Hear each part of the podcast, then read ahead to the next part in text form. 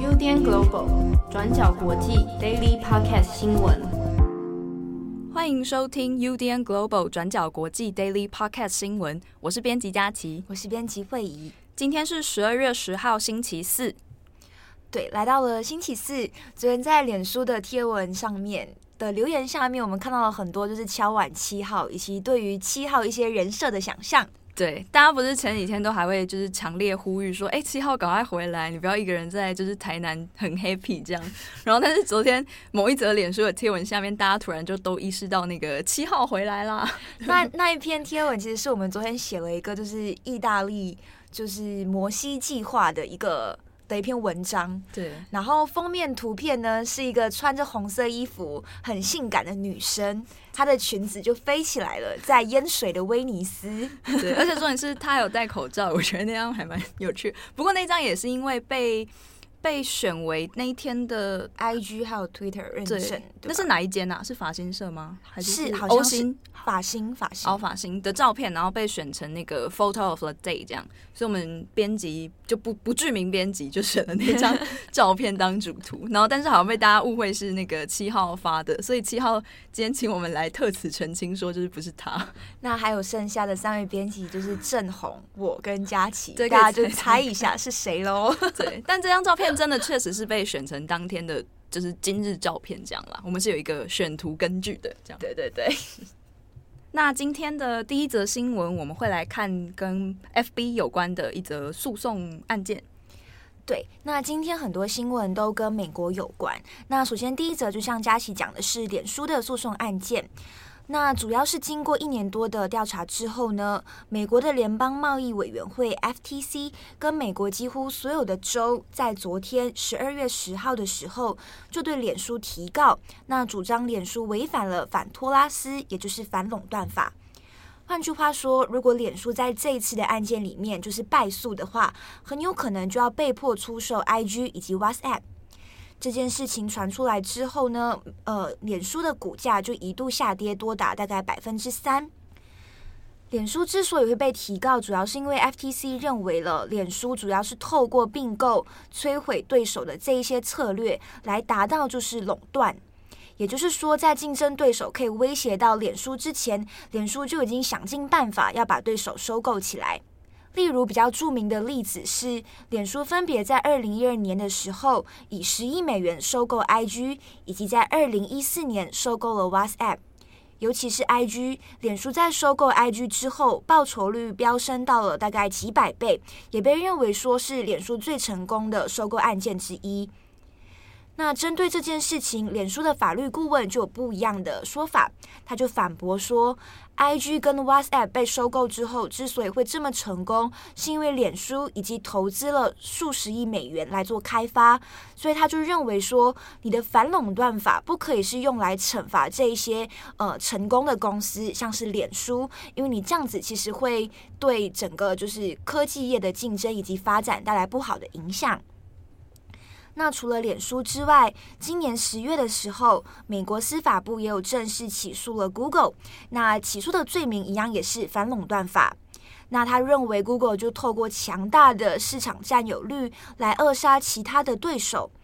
那结合呃这一次脸书的案件来看，脸书跟 Google 的反垄断法的案件也被认为是美国这二十年来最大的反垄断的案件，已经可以跟一九九八年微软公司的诉讼案件相提并论了。这边跟大家解释一下，呃，微软公司在一九九八年一样也是被控告反垄断。那当初的最大原因就是说，它被认为利用 Windows，然后结合自己的上网的浏览器 IE，然后来垄断了整个市场。虽然最后司法部跟微软是达成了和解，但这个案件也被认为是说，司法部为当时的微软的竞争对手开了一条路，也就是说，Google 也有可能是在这件事情之后有机会崛起。最后回到这一次的案件，那脸书的创办人祖克伯到目前是还没有做出任何的回应的。不过就目前的状况来看，脸书是否要被迫出售 IG 跟 WhatsApp，也还是一个嗯不确定的状态，因为这些并购案其实都至少已经完成大概六年的时间，所以你内部的资产跟运作，你要如何去做拆分，想象起来是没有那么容易的。所以也可以预见的是，这一起诉讼案可能也会进行好几年的时间。那今天的第二则新闻呢，同样是来自于美国，就是关于拜登的儿子杭特·拜登，他在九日，也就是昨天的时候，透过拜登的选举团队对外发表了一则声明，说呢，他接到了一个通知，是来自于德拉瓦州的司法检察官，说呢，目前正在着手调查他的税务问题。那根据多间媒体的报道呢，可能这一次的司法调查会主要关注的点是在于杭特·拜登他的一些呃商业行为是不是有违反美国税务还有洗钱法律，而且内容呢会锁定在他在中国的工作与财务内容。那在这一份对外发表的声明里面呢，杭特·拜登呢他是这样子说的，他说：“我非常重视这件事情。”而且我也很有信心，在经过专业而且公正的审查之后，会证明我的税务状况都是完全合法而且适当的。那虽然呢，这个报道才刚出来，而且目前调查还在进行中，不过一般的舆论都认为说，这件事情也有可能会强化人们对于拜登本人的不信任，尤其是他的一些对中政策。那在这边呢，先帮大家回顾一下，大家应该还记得，就是在美国大选的期间，川普跟他的竞选团队就对于拜登一家，尤其是他的儿子杭特·拜登，做出了一系列还没有被证实的这个电邮门的贪污指控。那这个事情呢是这样子的，在竞选活动的最后几周，呃，川普的律师朱利安尼他就声称呢，自己从一家修理厂中发现了杭特·拜登的笔记型电脑。那里面就有很多他的 email 内容，还有对外国的一些商业的业务记录。那当时呢，《纽约邮报》就是 NY Post 一个小报，他就发表了这一系列的指控，就是认为说呢，杭特·拜登他可能是利用父亲的副总统的职权，那在当时呢，就是游走于乌克兰还有中国的天然气能源的商界，而且从中获得了不少的好处。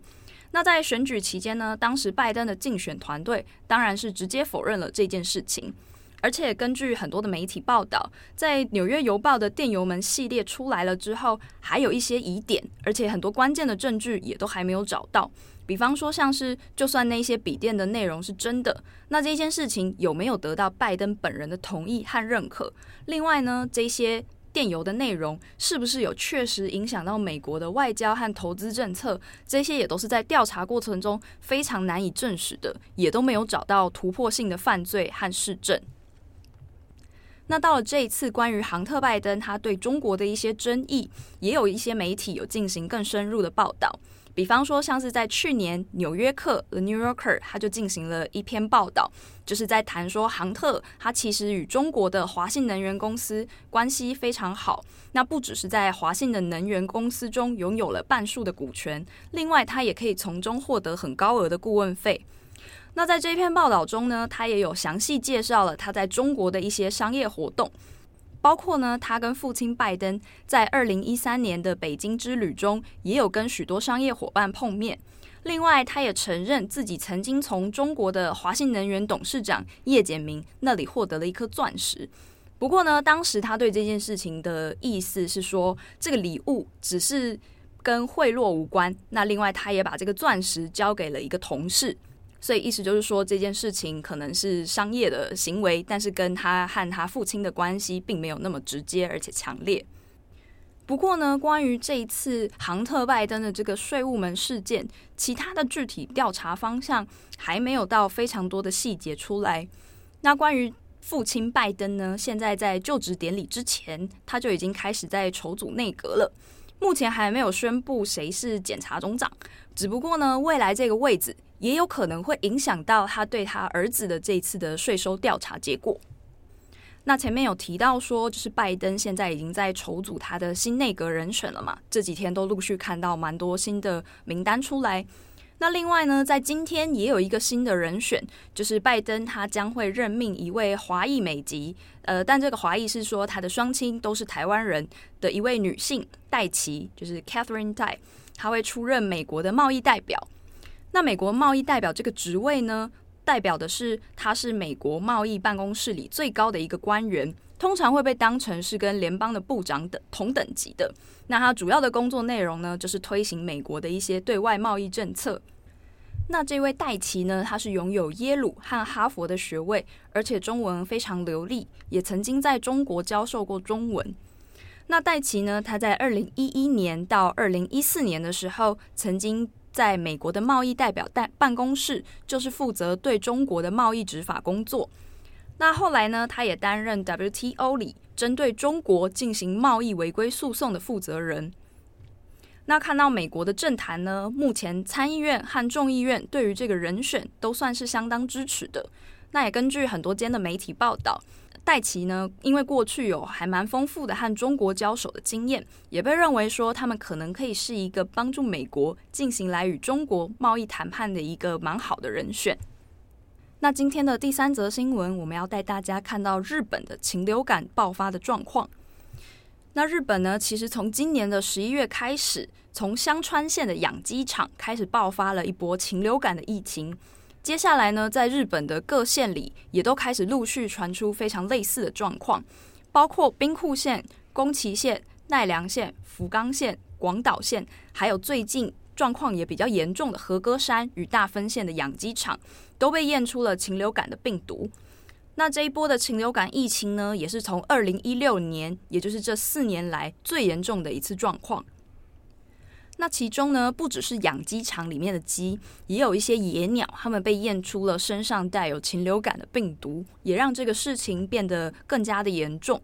在十二月九号的时候呢，和歌山县政府就表示说，在市内有被发现一些野生的鸳鸯尸体。那后来经过县政府的人员进行检查以后，他们发现就是这些尸体对禽流感是呈现阳性反应的。那后来呢，和歌山县政府也委托鸟取大学进行详细的检查，就验出了这些尸体上是有 H 五高病原性的禽流感病毒。那截至目前为止呢，在上面的这些县市也都已经传出了就开始扑杀里面养养鸡场的鸡只。包括广岛县在十二月七日已经扑杀了十三万只鸡，那和歌山县呢，也是在十二月十号，也就是今天的时候扑杀了六万七千只。那大分县呢，同样也是在今天宣布扑杀了五万五千只鸡。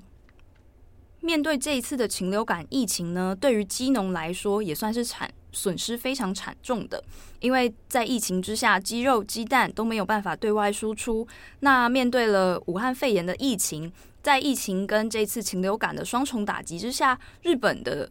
养鸡农也可能会造成更多的经济影响。好，那今天的最后一则新闻呢，我们要跟大家更新一下已经延烧了好几天的有关色情网站 Pornhub 的新闻。《纽约时报》在前几天的报道就指出，在 Pornhub 上面呢，发现了有关儿童性虐待以及被强暴的影片。那 Pornhub 最近这几天，就是今天，已经根据就是这个《纽约时报》的报道做出了一些回应，说他们会加强措施。那事情是这样子的，那每一年呢，上传到 Pornhub 的六百八十万的新影片当中，有很大的一部分很有可能是成人呃愿意发生性行为的一些影片，但是其实有许多是关于儿童被性虐待或者是非自愿，然后在被胁迫的情况下拍摄的影片。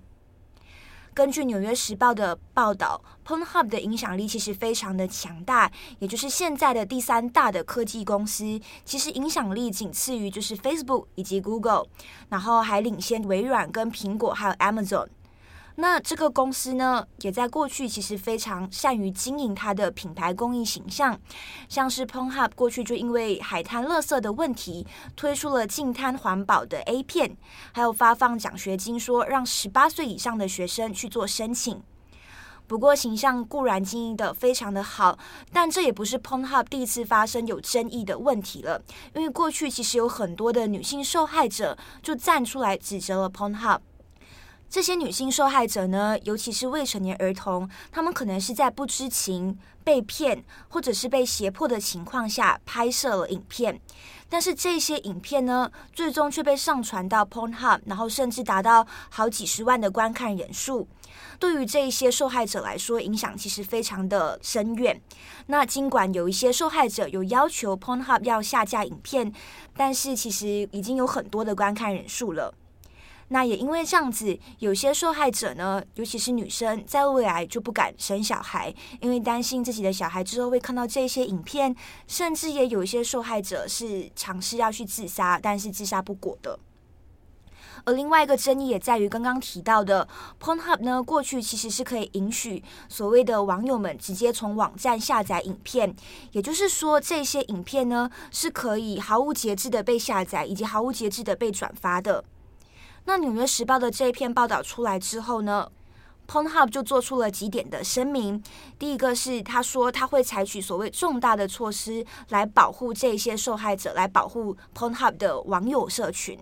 那第二点就是他们未来只会限制说可以辨识身份的网友们上传影片，那已经禁止人们下载影片。如果你要下载的话，你就必须付费来进行下载。那第三，他们会加强就是审核的程序。至于 Pornhub 提出的这些措施是否有效，或者是可以保护受害者，也还是不确定的。因为如果到最后真的就是对于 Pornhub 里面的影片进行非常严格的管制，那这些影片内容很有可能也会透过其他的方式流传到其他可能管理更加不谨慎、更加不严格的网站，或者是其他的国家。不过重点也在于呢，《纽约时报》其中一个受访者在回应的时候，他就说了，针对这一次 Pornhub 的事件，重点不在于反对色情，而是希望说这些影片不要去伤害未成年的儿童。好，以上就是我们跟大家更新的四则新闻。好，那我们可以来分享一下，就是我们最近工作的一些心情。因为像慧仪呢，她已经是要来到转角大概一个月。还不到一个月，哦，还不到一个月，我感觉已经很久嘛。我的体感已经大概半年了，甚至是一年。然后我呢，应该会是在下礼拜的时候来到转角满两个月，所以我们一个就是在一个未满一个月跟未满两个月的状况。对，我们可以来就是做一些近期的工作心得回顾跟闲聊这样。对啊，其实那时候第一次录 podcast 的时候，其实还蛮紧张。到现在虽然稍微不会像之前那么紧张，但是还有很多状况还在就是适应跟调整，包括可能我们的音量、我们的发音方式，或者是 我们就是跟大家就是分享这些新闻的一些方式。对，我们其实都有看到听友的留言啦，有一些是提到说我们的片头片尾跟我们讲话的音量有差距。嗯然后也有提到说，哎，是是有杂音吗？还是是有可能我们在录音过程中不小心会出现一些杂音？对，还有一些来自隔壁录音室的神秘音效，以及一些剪辑上的问题。对啊，对，还有那个剪辑上的问题，应该也是因为说最近我们就是开始自己选题，然后自己录音跟剪辑，所以一开始还会有一些新手上路的小毛病，就也请大家多多担待。但有什么意见都可以跟我们分享。对，我们会就是再更谨慎一点，再更小心处理这件这这些东西。对，我们会深刻检讨。但是有一些好像也有看到有说，就是会议的发音，其实我觉得你的发音很可爱，就是这个就，我 觉得这件事情也蛮妙的，因为我现在有点卡在。大家可能我不知道有一些听友知不知道，因为我是马来西亚人，那我来台湾念书，所以我觉得我现在的发音就是我现在的人生状态，意思也就是说我就是卡在马来西亚跟台湾之间。那这句话听起来很美，就是你的你的发音其实是对，就是可能我在跟台湾人讲话会出现马来西亚口音，或者是我在跟马来西亚人讲话会出现台湾口音，但这就是我现在在台湾生活了五六年的。的一个状态的反应，就是一个异乡人，两双面的异乡人。对，就是在台湾，你可能会说哦，你好像台湾人，但我回马来西亚就是说，哎，你不像马来西亚人，你像台湾人。我像到，所以就是，但我不觉得这个状态有有怎么样，而这这就是对我现在的人生状态。这就是会议的人设啦，就是大家也可以慢慢来，就是跟我们互动的期间，也可以感觉到会议的一些改变或是成长。对啊，我觉得还蛮还蛮有趣的啦。嗯嗯嗯。好，那我们今天就跟大家更新到这边，然后就像佳琪讲的，如果大家对于我跟佳琪，或者是郑红还是七号有任何的呃建议或者是鼓励，都欢迎就是私讯或者是留言给我们。对，也是谢很谢谢大家，还是会有一些很温柔的鼓励啦，我们其实看着都觉得蛮开心的。对呀、啊。那就这样子，祝福大家有个美好的一天。我是编辑会议，我是编辑佳琪，我们下次见，拜拜。感谢大家的收听。想知道更多深度国际新闻，请上网搜寻 Udan Global 转角国际。